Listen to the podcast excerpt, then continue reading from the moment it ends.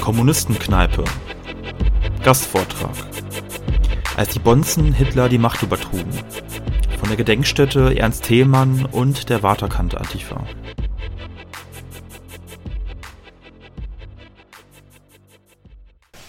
Ja, schönen guten Abend. Wir freuen uns wieder, dass wir hier sein dürfen. Es ist uns tatsächlich immer ein Vergnügen, auch hier zu sein in Vettel. Ja, ihr lest das oben auch. Also, denn sie wussten, was sie taten. Dann weiß man, wer gemeint ist. Ja, wir fangen also jetzt einfach mal an. Ja, aber bevor ich zur Machtübergabe an die Nazis 1933 komme, ist es erforderlich, sich der Weichenstellung bewusst zu werden, gerade was die Arbeiterbewegung betrifft.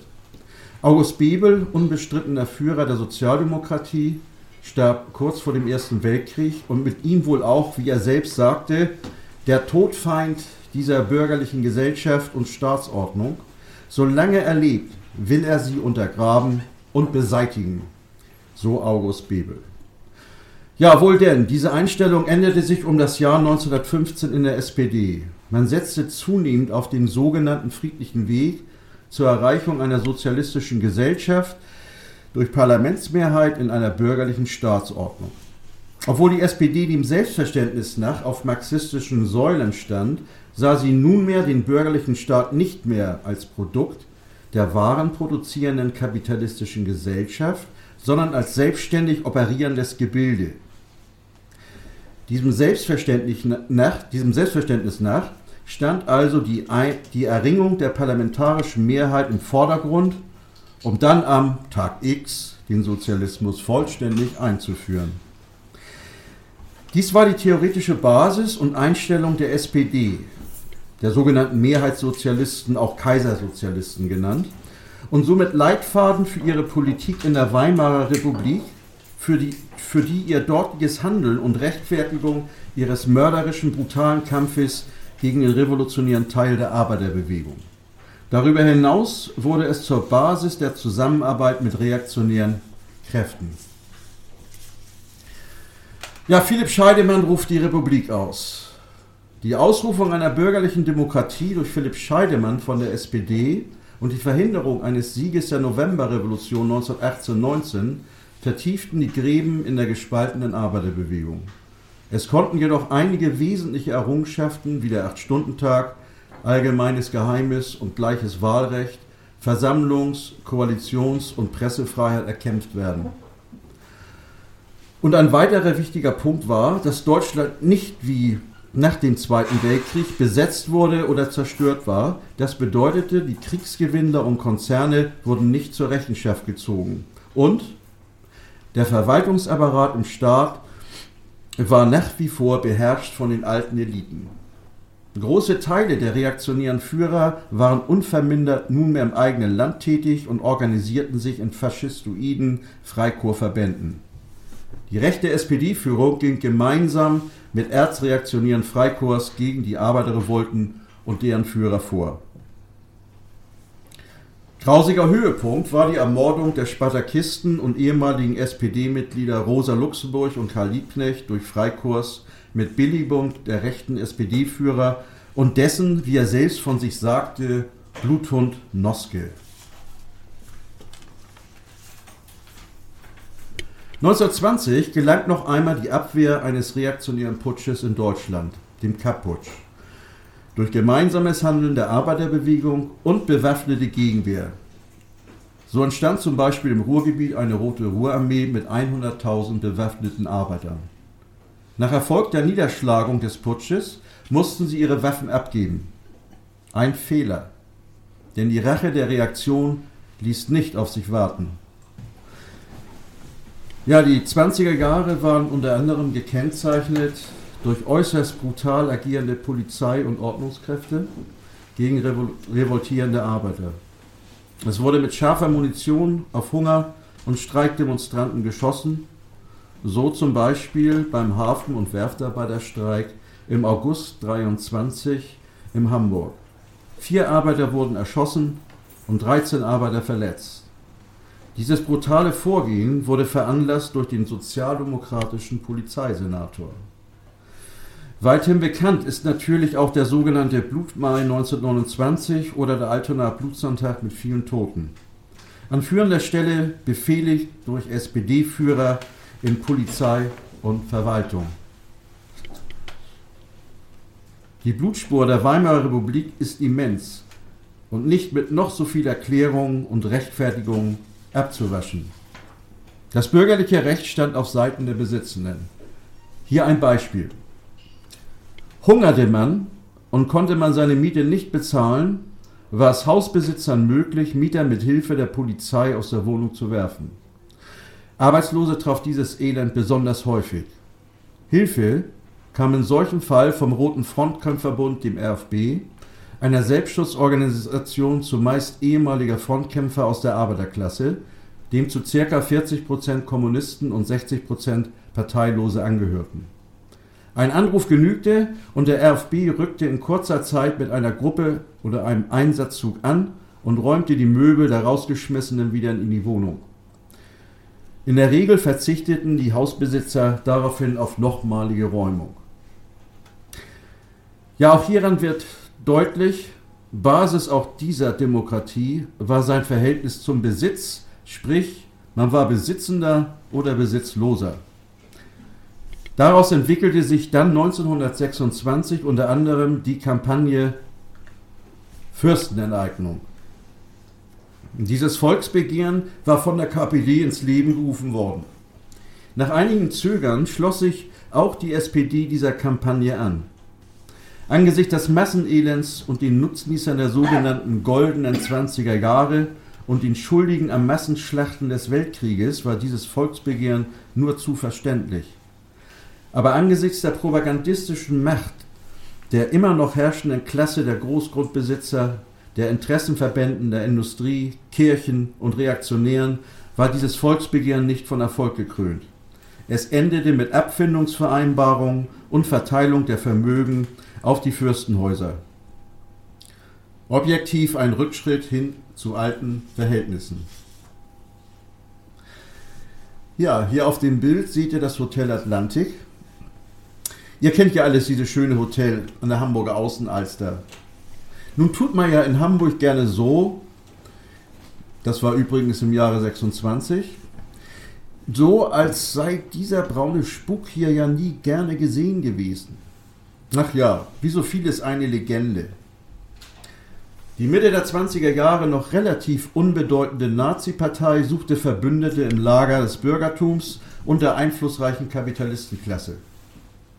Als Beispiel sei hier die Rede Adolf Hitlers im Februar 1926 im Hamburger Hotel Atlantik vor dem Hamburger Nationalclub genannt. Diesem Club gehörten einflussreiche Kreise Hamburgs, des Hamburger Bürgertums an. Zu diesem Zeitpunkt betrug in Hamburg die Mitgliederstärke der NSDAP ca. 500 Mitglieder. Die Mehrzahl der Mitglieder waren zu dem Zeitpunkt aus den unteren Schichten und wurden nicht zur Teilnahme in das Atlantik Hotel eingeladen.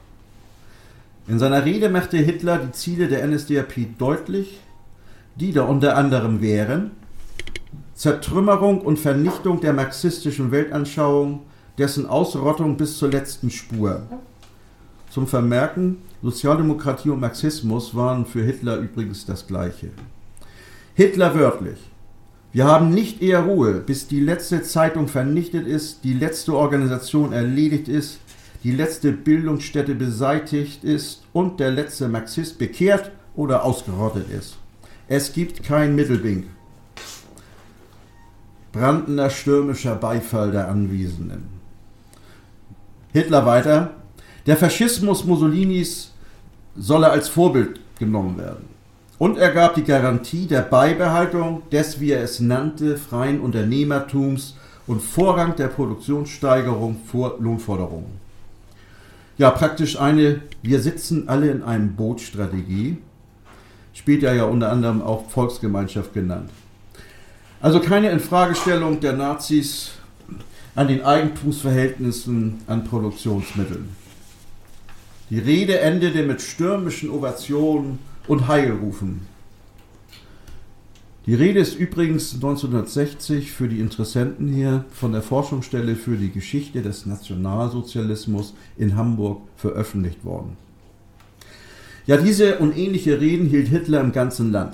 Man wusste also in gutbürgerlichen Kreisen sehr wohl, was die Nazis wollten. Ja, man teilte ihre unverhohlene Ankündigung der Errichtung einer Diktatur und der Zerschlagung der Arbeiterbewegung mit vollster Sympathie. Allerdings war da ja noch dieses sozialistisch im Parteinamen. Das störte immer noch sehr den, den Bürgerlichen.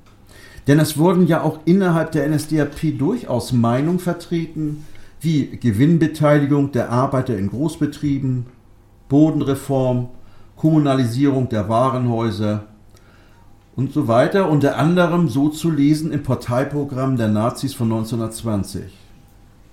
Hitler machte aber in seinen Reden vor der Elite deutlich, dass ohne Erlangung zu einer Massenbewegung die Macht schwer zu erreichen sein wird und diese Forderung als Taktik zu verstehen sein. Ja, diese Erkenntnis hatte er wohl aus dem kläglich gescheiterten Putschversuch in München gewonnen. Wie bereits erwähnt, sollte die Stellung der Unternehmer oder das Privateigentum an Produktionsmitteln nie angetastet werden.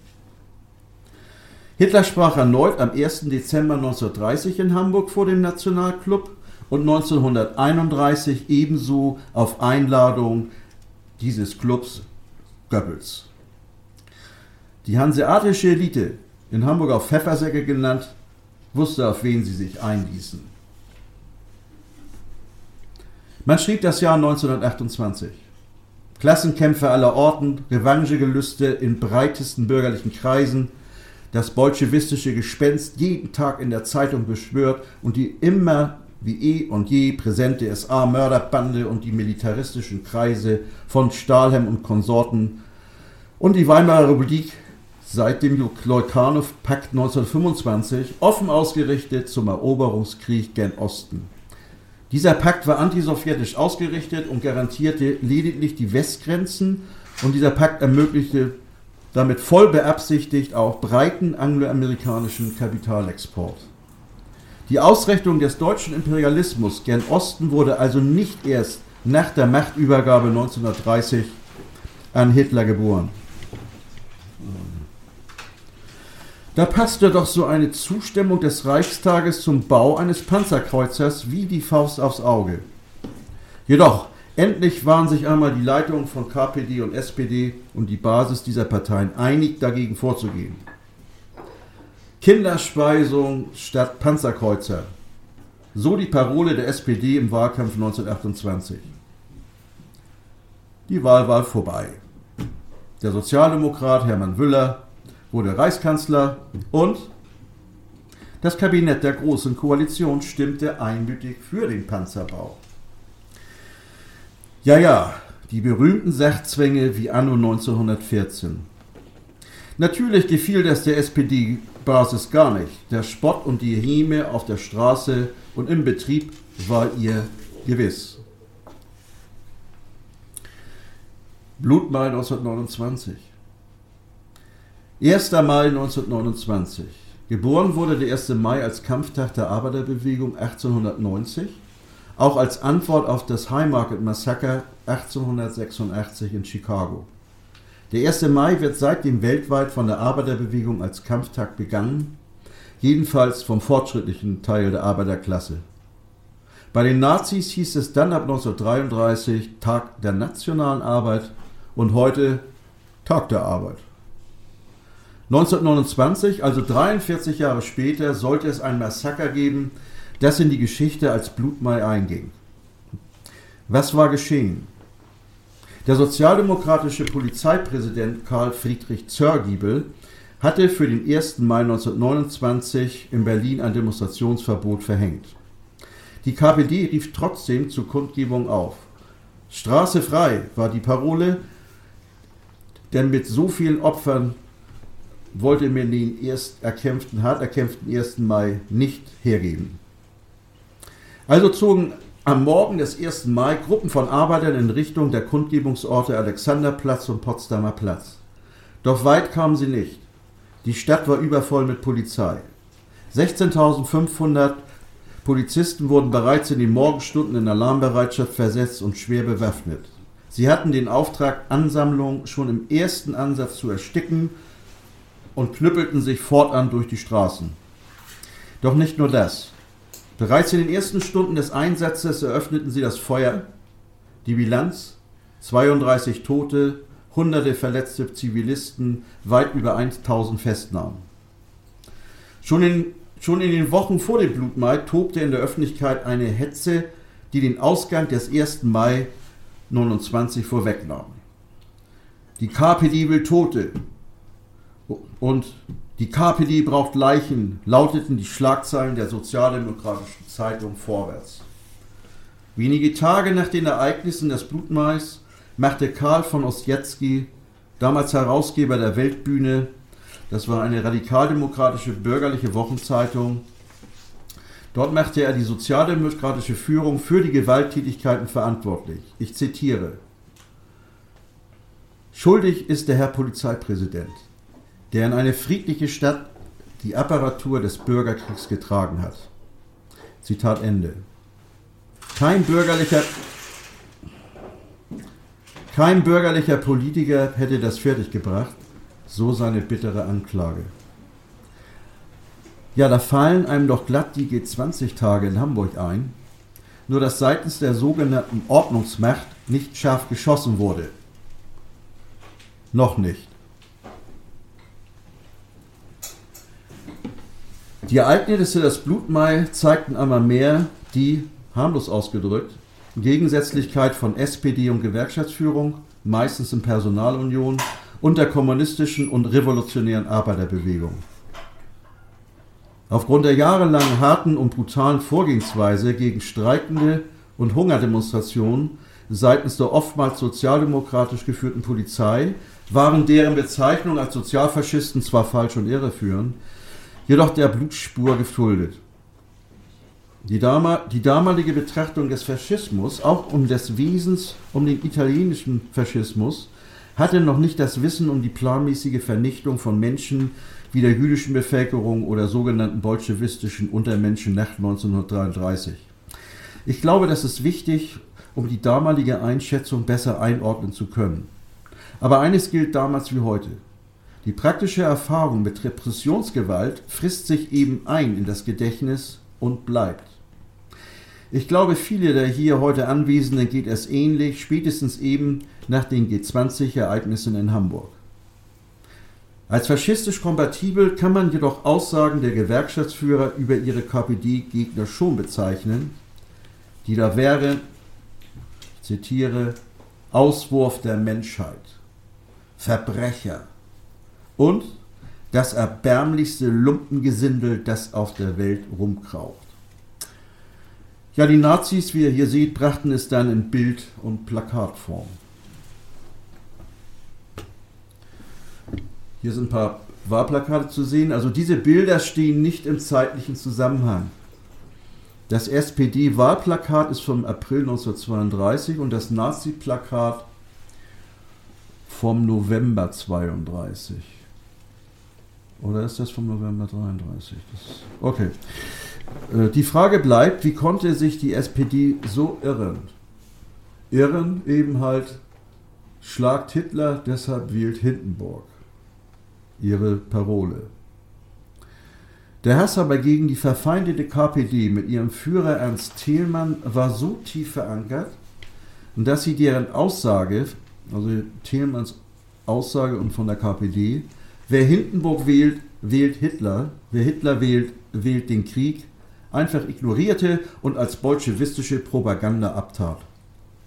Einmal mehr sagte bereits 1931 der Hamburger SPD-Bürgerschaftsabgeordnete Gustav Dahrendorf im Hamburger Echo, einer sozialdemokratischen Zeitung hier in Hamburg, ich zitiere, lieber mit zehn Nazis als mit einem Kommunisten im Präsidium. Die Möglichkeit, ein breites antifaschistisches Bündnis zu schmieden, hatte die Führung der SPD von Anfang an ausgeschlossen. Man vertraute nach wie vor der Wahlmaschinerie und ignorierte weiterhin den absoluten Willen der, reaktionären Eliten mit ihren faschistischen Komplizen. mit welchen Mitteln auch immer, an die Macht zu kommen. Selbst weltbekannte Deutsche aus dem Weltkomitee gegen den imperialistischen Krieg wie Heinrich Mann und Kili Kollwitz wurden nicht erhört. Der Aufruf im Januar 1933 zum gemeinsamen Kampf gegen die Nazidiktatur verhallte weitgehend wirkungslos. Ja, die Beziehung der Nazi-Partei zu maßgeblichen Industriekreisen, einflussreichen Medien und militaristischen Kreisen waren in den Jahren vor 1933 intensiviert worden. Die für manchen aus Industriekreisen und Großkapital irritierende Bezeichnung Nationalsozialistische Arbeiterpartei, also wiederum dieses sozialistisch, konnte von den Naziführern diesen Unterstützern als Propaganda- und Massenmobilisierungsinstrument plausibel erklärt werden. Die Parteizentrale in München wurde Stück für Stück so umorganisiert, dass leitende Mitarbeiter, deren wirtschaftspolitische Ansichten nicht vollständig den Vorstellungen der Großindustriellen entsprachen, kaltgestellt wurden. In Gesprächen mit Industriellen und einflussreichen Gönnern wurde deutlich gemacht, dass man gegen eine Verstaatlichung der Industrie und des Handels ist. Es gelang auch, zum Beispiel in der Person von Karl Friedrich von Siemens, das US-Kapital von der Loyalität der Nazis gegenüber dem ausländischen Kapital zu überzeugen. Dem Kapital wurde auf einem Silbertablett alles serviert, was man sich erwünschte. Unterdrückung jeglicher Opposition und dadurch die hemmungslose Möglichkeit der Profitmaximierung. Die Militaristen klang die Ausrichtung auf Lebensraum nach Osten, die Eroberung und Besitznahme der Ressourcen wie Musik in den Ohren. Wie schrieb der industrielle Thyssen in seinem Memoiren zur Rede Hitlers im Industrieclub Düsseldorf 1932. Ich zitiere. Diese Rede machte einen tiefen Eindruck auf die versammelten Industriellen. Und als Ergebnis floss eine Zahl von bedeutenden Zuwendungen aus den Quellen der Schwerindustrie in die Kassen der NSDAP. Zitat Ende. Trotzdem, der Geldbedarf der Nazis im Jahre 1932 war enorm. Die Nazi-Partei war praktisch pleite. Goebbels hierzu in seinen Tagebüchern am 11. November 1932. Ich nehme einen Bericht über die Kassenlage der Berliner Organisation entgegen. Diese ist ganz trostlos. Nur Ebbe, Schulden und Verpflichtungen. Und derselbige Goebbels am 6. Dezember 1932. Die Lage ist katastrophal. Anfang Januar 1933 kam es zwischen Franz von Papen und Hitler im Hause des Kölner Bankiers von Schröder zur Vereinbarung über eine neue Regierungsbildung. Danach wurde die Finanzlage eine andere. Dazu Goebbels, auch die Finanzen haben sich plötzlich gebessert. Nun heißt es klug daktieren. Ja, Unterstützer der Nazis einige hier zu nennen. Vereinigte Stahlwerke AG, Daimler-Benz, IG Farben, BMW, SEL, Hapag, Deutsche Lufthansa, Mauserwerke, Hermes Kreditversicherung, Allianz, Deutsche Bank, Commerzbank, Dresdner Bank und so weiter und so weiter. Ja, gehen wir kurz zurück in die Mitte des Jahres 1932 und zu von Papen.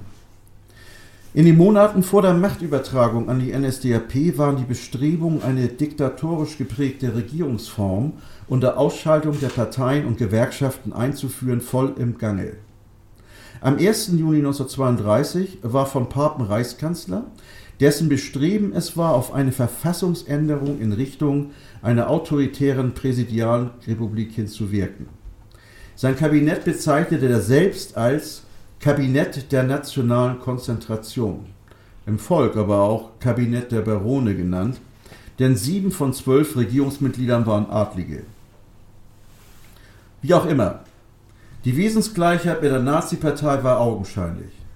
Man musste sich nur noch zusammenraufen, um die bolschewistische Gefahr zu beseitigen und zu besiegen.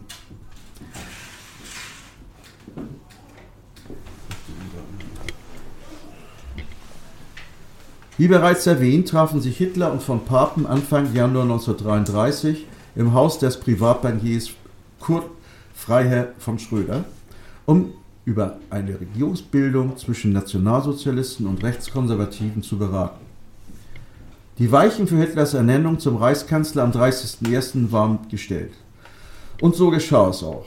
Hitlers Kabinett gehörten nur drei Nazis, ansonsten nur Herren aus den konservativen, adligen und militärischen Eliten an. Und es gehörten ihm zwei Parteien an. Die NSDAP und die DNVP, also die rechtskonservative Deutsch-Nationale Volkspartei mit dem Medienkönig Alfred Hugenberg als Vorsitzenden. Nach der Machtübergabe ging der Geldsegen für die Nazis weiter. Am, 20. Februar spendeten rund 20 geladene Industrielle des Reichsverbandes der deutschen Industrie unter dem Vorsitz von Gustav Krupp von Bohlen und Halbach für den Wahlkampf der NSDAP 3 Millionen Reichsmark. Ja, Heinrich Mann, Kedi Kollwitz, Albert Einstein vom Weltkomitee gegen den imperialistischen Krieg und die gesamte zivilisierte Menschheit hatten verloren. Gehen wir noch einmal zurück, kurz vor und nach der Machtübergabe an Hitler durch Hindenburg am 30. Januar. Im Vorfeld des 30. Januar 1933 veranstaltete die SA am 22. Januar aus Anlass der Horst-Wessel-Feier der NSDAP einen provokatorischen Aufmarsch zum Bülowplatz in Berlin, wo sich das Karl-Liebknecht-Haus der KPD-Zentrale befand.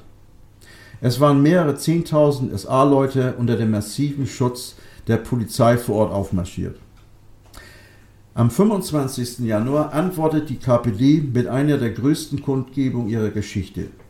Mehr als 130.000 Menschen aus Berlin und Umgebung versammelten sich bei klirrender Kälte vor dem Karl-Liebknecht-Haus und zu den Demonstranten sprach Ernst Thälmann und leitende Genossen der KPD. Nach der Machtübertragung noch am gleichen Abend veröffentlichte die KPD einen dringenden Aufruf zum Generalstreik gegen die neue Regierung. Dieser Regierung, wie die KPD verlauten ließ, der offenen faschistischen Diktatur als das brutalste, unverhüllteste oder als die brutalste, unverhüllteste Kriegserklärung an die Werktätigen. Die KPD wandte sich gleichzeitig an die SPD, den ADGB, also den Allgemeinen Deutschen Gewerkschaftsbund, die christlichen Gewerkschaften und an die antifaschistische Aktion und schlug vor, gemeinsam mit Kommunisten den Generalstreik gegen die faschistische Diktatur von Hitler, Hugenberg, Papen, gegen die Zerschlagung der Arbeiterorganisation für die Freiheit der Arbeiterklasse durchzuführen. Diesem Aufruf folgten in zahlreichen Städten wie Berlin, Chemnitz, Dortmund, Frankfurt am Main, Halle, Saale, Hamburg, Köln, Leipzig, Mainz, München, Saalfeld, Stuttgart, Worms kommunistische, sozialdemokratische, christliche und parteilose Arbeiter.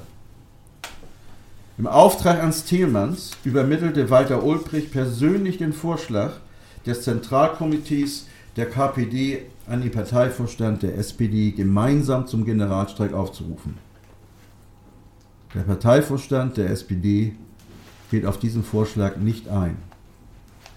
Wie beim Preußenputsch im Juli 32 verkennt auch hier die Sozialdemokratie die faschistische Gefahr und besteht auf Gesetzestreue gegenüber der Weimarer Republik. Diese nun beginnende Anpassung der SPD-Führung an das faschistische Regime gipfelte besonders im Ausschluss jüdischer Mitglieder des Vorstandes der SPD. Die Kraft der in der antifaschistischen Aktion vereinten Kommunisten und Sozialdemokraten und der demokratischen Kräfte reichte jedoch nicht aus, um die faschistische Diktatur zu verhindern. Am 1. Februar 1933 löst Reichspräsident von Hindenburg entsprechend dem Auftrag der Hitlerregierung den Reichstag auf. Am 2. Februar werden der Sitz der Reichs- und der Bezirksleitung der KPD von der Polizei besetzt. Der Terror gegen die Arbeiterbewegung beginnt. Und was tut der noch nicht verbotene Teil der Arbeiterbewegung dagegen? Nichts. Schlimmer noch, man arrangiert sich teilweise. Aber es bestand ja immer noch die Möglichkeit seitens der Arbeiterbewegung, wie anno 1920, ihr erinnert euch an den Kapputsch mit dem Generalstreik und der Arbeiterbewaffnung, es bestand also immer noch diese Möglichkeit, ja, den braunen Spuk zu bekämpfen und zu vertreiben.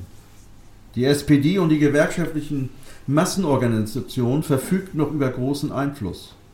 Die Gefahr, einer Nazi-Diktatur war ja bereits im Jahre 1931 von ihnen erkannt worden und schlug sich nieder in der Bildung der sogenannten Eisernen Front. Es war ein Zusammenschluss verschiedener sozialdemokratischer Verbände und des Allgemeinen Deutschen Gewerkschaftsbundes. Man tönte dazu im Aufruf vom Dezember 1931. Ich lese das mal vor. Das Jahr 1932 wird unser Jahr sein, das Jahr des endlichen Sieges der Republik über ihre Gegner. Nicht einen Tag, nicht eine Stunde mehr wollen wir in der Defensive bleiben. Wir greifen an. Angriff auf der ganzen Linie. Unser Aufmarsch schon muss Teil der allgemeinen Offensive sein. Heute rufen wir, morgen schlagen wir. Aber nichts geschah 1933. Im Gegenteil. Am 22.04.1933 rief der Bundesausschuss die Gewerkschaftsmitglieder auf, sich an den offiziellen Maifeiern der von den Nazis nunmehr als Tag der nationalen Arbeit bezeichneten 1. Mai teilzunehmen. Am 2. Mai bedankten sich die Nazis mit dem Sturm auf die Gewerkschaftshäuser und für die Gleichschaltung der vormaligen freien Gewerkschaften. Die SPD versuchte weiterhin den parlamentarischen Weg, wurde aber auch dann am 22. Juni 1933 verboten. Die Monate davor kosteten vielen Tausende das Leben. Gegner der Nazis wurden gefoltert und in das Exil getrieben. Groß war das Entsetzen der internationalen Gewerkschaftsbewegung. Stellvertretend für viele dazu die Internationale Transportarbeiterföderation im Mai 1933. Sie schrieben in ihrer Zeitung, die Gewerkschaften bestehen allerdings noch. Auch ihr Verwaltungsapparat ist noch intakt. Das Hitler-Regime hat aber ihre Gebäude und all ihren Besitz beschlagnahmt und geraubt, gestohlen, gerade so wie Mussolini den italienischen Arbeitern stahl, was sie an Gebäuden und sonstigen Werten besaßen. Außer das Geld, die flüssigen Mittel, welche die italienischen Arbeiter noch rechtzeitig in Sicherheit gebracht haben. Etwas, wozu sich die Führer der deutschen Arbeiterbewegung nicht aufraffen konnten. Im Gegenteil. Uns ist mehr als ein Fall bekannt, wo Gewerkschaften schon vor geraumer Zeit größere Beträge bei Banken im Auslande deponiert hatten, diese aber, als sie sahen, dass die Möglichkeit, dass Hitler die Macht in Händen bekommen könnte, auch für sie zur Gewissheit wurde, schleunigst nach Deutschland zurückholten nur damit die Nazis bei ihnen alles ordnungsgemäß vorfinden und keinen Grund zur Bemerkung über die Verwaltung der Gelder haben sollten. Mit fast unglaublicher Sorgfalt haben die deutschen Gewerkschaften bis zum letzten Augenblick dafür gesorgt, dass in administrativer Hinsicht alles in Ordnung war. Die Mitgliedslisten, die Versandlisten ihrer Organe, die Buchhaltung, wenn nicht damit, dann wenigstens so, dass die Nazis mühelos alles übernehmen konnten.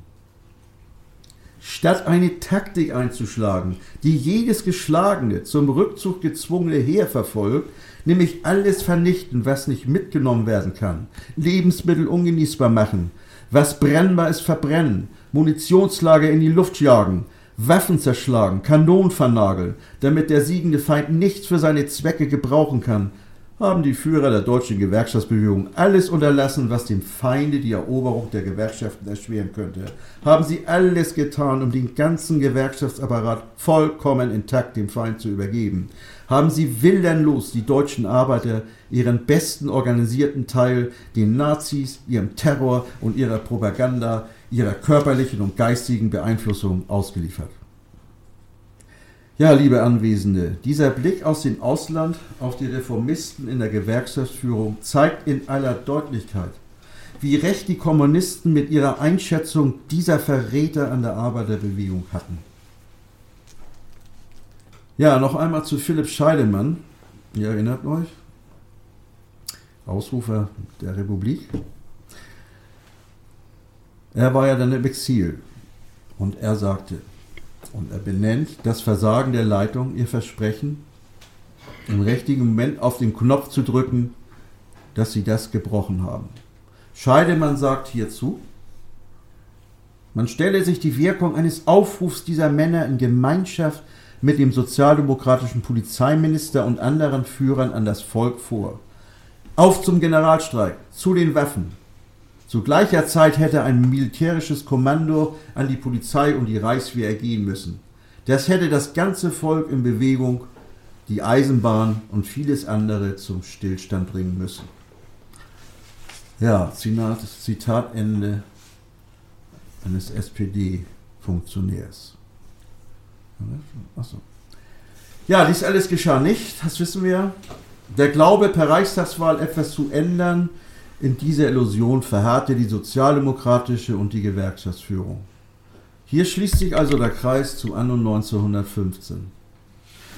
Nur die Kommunistische Partei Deutschlands begann fast auf den Tag genau von 90 Jahren am 7. Februar 1933 den militanten Widerstandskampf zu organisieren und praktisch umzusetzen.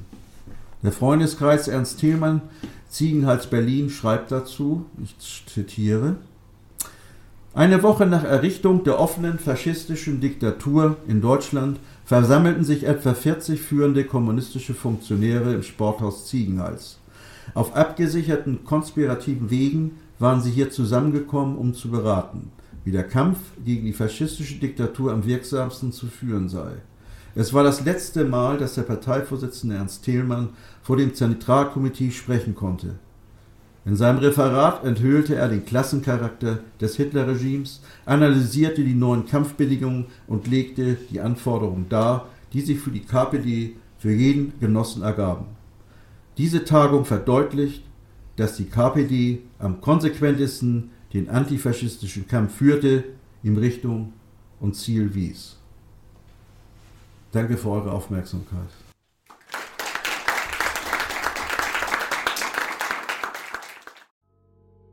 Liebe Kneipenfreundinnen, noch nicht wegschalten, denn wir haben eine kleine Bitte an euch.